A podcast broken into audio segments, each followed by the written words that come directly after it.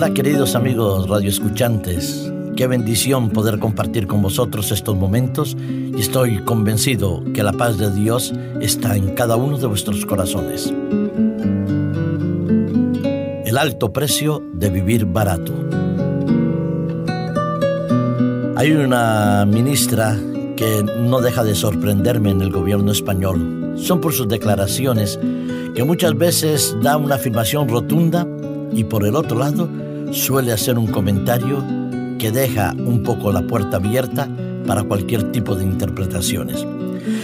Lo siento, la respeto, sé que no es fácil llevar un ministerio y sobre todo como el de ella, que en, el cual convergen mucho de economía y muchísimo de salud. La ministra de Sanidad española de Servicios Sociales e Igualdad, eh, Ana Mato, reconocía durante la comparecencia última que tuvo en la Comisión de Sanidad y de Asuntos Sociales de la Cámara Baja de los efectos positivos que se había conseguido con la aplicación de esa famosa ley antitabaco de hace dos años, una reforma que había extendido su prohibición de fumar a todos los espacios públicos cerrados, incluidos los bares, restaurantes y salas de juego.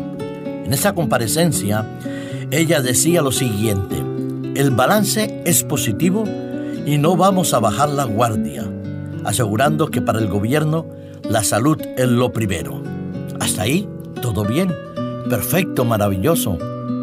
El gobierno se preocupa por la salud pública, se preocupa por mejorar nuestra calidad de vida y aplica y toma decisiones que en un principio fueron bastante discutidas, pero que el balance al final resulta positivo.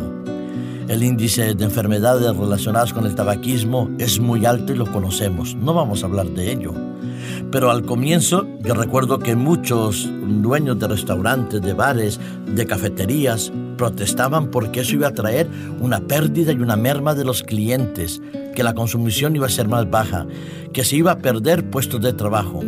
Al final encontramos que no ha sido así los bares que han cerrado están íntimamente vinculados a otros problemas que no eran los del tabaquismo, sino la grave crisis financiera que atraviesa Europa.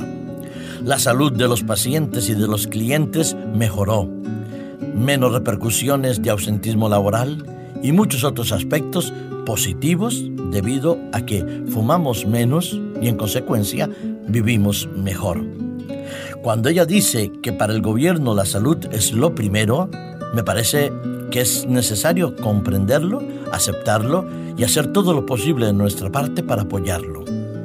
Pero cuando nosotros queremos mezclar salud y dinero, parece que ahí va otra tinta con otro color. ¿Y por qué lo digo? Reconozco que es importantísimo que salgamos de la crisis, que todos pongamos un poco de nuestra parte, que nuestros recortes salariales permitan mantener los puestos de trabajo y ayudar a otros que lo encuentren. Eso es fundamental. Que se tiene que salir del paro tan alto que hay en España, el paro juvenil que supera la media europea y es el más alto.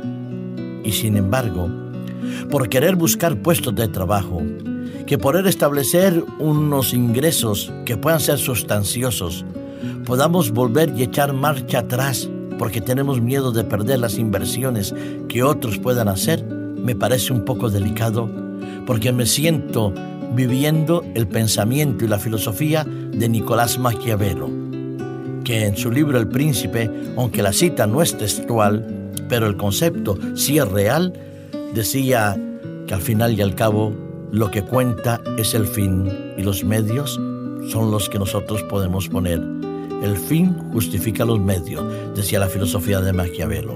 No, no puedo compartirlo. El querer luchar contra el paro no puede justificarme que baje la guardia cuando ella decía no hay que bajar la guardia en salud. Y que por una inversión cuantiosísima, indudablemente que puede ser cuantiosísima, que pueda crear unos cuantos miles de puestos de trabajo, pero todo eso a precio de qué? Eurovegas, el gran proyecto de unos cuantos inversores que desean establecer en la Comunidad de Madrid un centro de ocio con diferentes usos, pero entre ellos el mayor, el casino.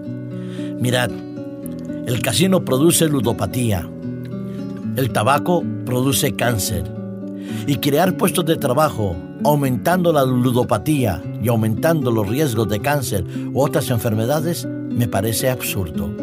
Me parece sinceramente inútil. Sí, centros, bares, restaurantes, todo puede parecer en teoría bueno, pero tampoco podemos sacrificarnos al precio del dinero lo que la salud nos está exigiendo que veremos por ello. Claro que el gobierno dice que estudiará y eh, analizará todo aquello que se busquen eh, para mejorar la lucha contra el paro. Y para ser compatible, y agregó, se están buscando fórmulas para ser compatible la protección de la salud y la creación puesta de trabajo. Yo lo veo difícil. Permitir que se fume es destruir la salud. Permitir que se queden puestos de trabajo es positivo. ¿Qué fórmula va a emplear? Pues no lo sé. Pero lo cierto es que no se pueden rebajar aquellos éxitos logrados simplemente por un puñado de euros o un puñado de dólares que se invierta. Yo más bien creo en lo que nuestro Señor dice con respecto a nuestro cuerpo. Lo que la palabra de Dios nos indica que nuestro cuerpo es precioso, que nuestra salud es un don de Dios, que la vida del ser humano es un regalo que Dios nos ha otorgado y que debemos velar en ella. Buscar no solo dejar de fumar, sino mejorar nuestra calidad de vida, lo que comemos, lo que bebemos, las horas que trabajamos, las horas que dormimos, el ocio que nosotros buscamos para distraernos y relajarnos, debe ser de la mejor calidad.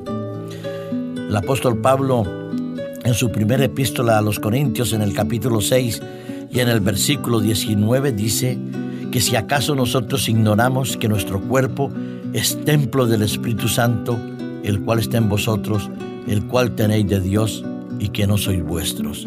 Así es, querido amigo que me escuchas, querido radio oyente. Necesitamos encontrar un equilibrio entre las necesidades físicas, las necesidades económicas y las necesidades espirituales, pero nunca traicionando el principio fundamental que acabo de leer, que nuestro cuerpo es templo del Espíritu Santo, que todo lo que nosotros hacemos, todo lo que nosotros buscamos, debe ser para preservar nuestra salud mental, nuestra salud espiritual, nuestra salud relacional. Que Dios te bendiga, querido amigo radio oyente, y que puedas conservar tu cuerpo como templo del Espíritu Santo.